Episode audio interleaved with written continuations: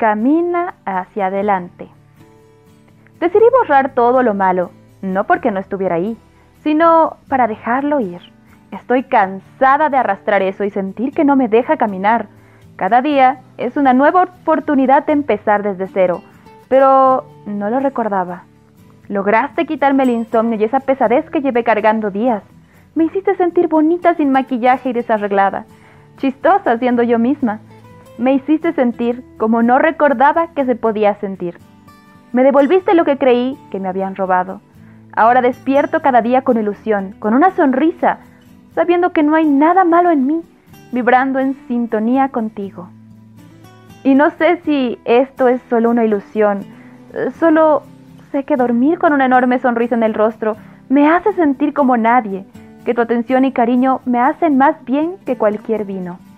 Gracias por recordarme que esto es lo que es, existe. Gracias por ser tú el que comparte conmigo. Gracias por recordarme que esto, lo que sea que es, existe. Gracias por ser tú el que comparte conmigo. Gracias por devolverme a soñar sin miedo. Capítulo 1. El Fénix. Mi nombre es Macaila. Creo ciegamente que en el mundo hay un roto para un descosido, pero no importa el género, el amor es amor, que hay diferentes tipos de amores.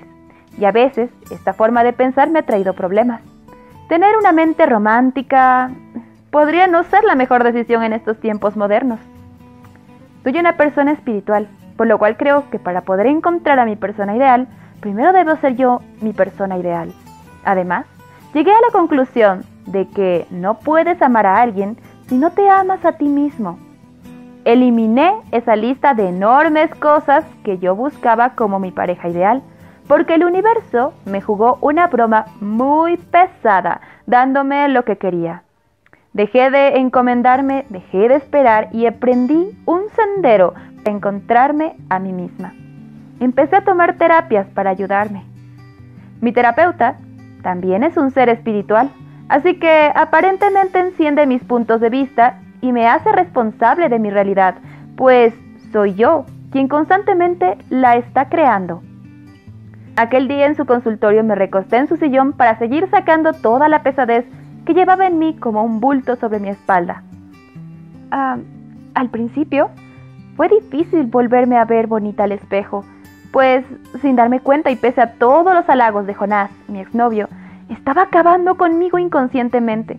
Toda esa mujer vanidosa que había en mí había sido aniquilada al ser tan continuamente menospreciada y maltratada psicológica y físicamente. Mi niña interior también había sido dañada una tras otra vez. Mi yo adulto estaba harta de esa situación también. Creí en él hasta el final, hasta que únicamente quedaron mis cenizas. Puedes intentar ser un fénix, interrumpió mi terapeuta.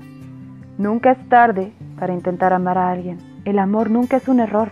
El amor o es felicidad o es aprendizaje, dijo mi terapeuta mientras se levantaba de su asiento. Lo sé, y lo peor de todo es que lo extraño, le respondí avergonzada. Es normal, por toda tu historia que me has contado. Seguramente lo estás relacionando a la pérdida de tu difunto papá. ¿Qué sería lo peor que podría pasar si lo buscas? me haría sentir muy mal, dije entre risas.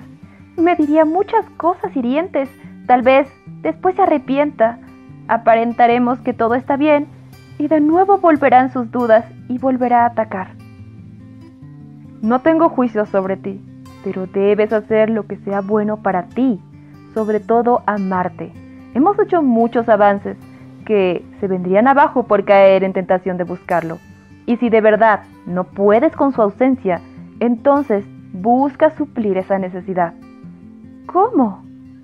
A veces podemos tener amigos que cumplan las funciones de una pareja. ¿Me explico? Ese día, al acabar mi sesión, terminé pensativa y pasé a un café. Es una cafetería cerca de mi hogar, una franquicia conocida, pues mucha gente está ahí con su laptop, cosa que no entiendo. La gente gusta mucho del olor a café y de estar escuchando cómo la gente habla de su vida, supongo. Lo sé. Aparte de todo, de repente me volví cínica. El día estaba caluroso, pero sabía que por la noche llovería. Decidí tomar un café frappé de moca, el cual es mi favorito. Me senté a mandar mensajes a mis amigos para saber qué pensaban sobre la aplicación Couple. Encontré varias opiniones, entre ellas, esa app solo sirve para coger.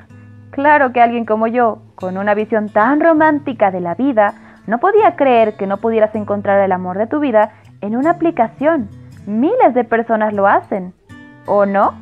Incluso puedes encontrar videos en páginas de internet de matrimonios exitosos y felices que se han conocido gracias a este tipo de aplicaciones de citas. Cuando crees, a cierta edad de los veintitantos, eso de conocer gente se complica. Los compañeros de trabajo son muy viejos, los amigos de siempre son tus amigos de siempre y salir a un bar o a un antro no se me hace una buena opción para conseguir pareja. Esa tarde me dispuse a instalar la app y a aprender a usarla. Era principios de mayo, comenzaban las lluvias, pero también hacía calor. Teníamos un clima extraño, al cual le añadiríamos vientos repentinos. Couple era una aplicación que me permitía ver a otras personas del género de mi interés, que estuvieran a la distancia que yo decidiera y de la edad que yo decidiera, entre otras cosas. Cada perfil muestra una foto suya o personas extrañas ponen una foto de dibujos animados y algunos ponen una descripción de lo que buscan en esa app. Deslizas a la izquierda la foto de la persona para rechazarla y a la derecha para aceptarla. Si ambos se gustan, hacen match y pueden comenzar a escribirse. Era fácil, no es que me recomiende Couple, simplemente les explico brevemente cómo funciona. Ha encontrado de todo, explicaba mi terapeuta. Chicos guapos, no tan guapos, con buena plática, chicos que se ven bastante desesperados. Me pregunto cómo me veré yo. Creo, Makaila, que debes enfocarte en lo que buscas en esa app, dijo mi terapeuta. De nuevo te estás desviando de tu objetivo. ¿Lo has pensado? Busco con quién salir. No tengo muchos amigos y los que tengo nunca tienen tiempo. No pueden, viven lejos o son casados o tienen hijos. Cuando crees salir, se complica y conocer a alguien también. Entonces ya está. Busca a alguien que tenga ganas de salir, tiempo y dinero. Y si se da algo que yo no te lo aconsejo porque se supone que estamos descubriéndonos, dijo mientras me miró fijamente. Pues está bien. Vamos a esperar a ver qué pasa. ¿El universo me odia? ¿Por qué me jugó esa mala broma? El universo no hizo más que darte lo que pediste, porque lo pediste con tu ego de mago. Así fue. Ahora pídele que te dé lo que necesites. ¿Qué has escrito en esa lista de las cualidades de tu hombre ideal? Que se ame a sí mismo. Bien, no podría añadirle nada más. Pasaron varias semanas en las que pude conocer hombres pervertidos, aburridos, divertidos, extraños, buenos amigos, nada fuera de lo normal, pero también nada me quitaba mi aura gris. Y conforme los días pasaban me empezaba a convertir en una cabrona. De repente, todo se volvió superficial. Me cansé de escuchar, qué bonitos ojos tienes y halagos con palabras rebuscadas cuyos significados desconocen los hombres que las usan. Todo, en vez de volverse mejor, se volvía peor.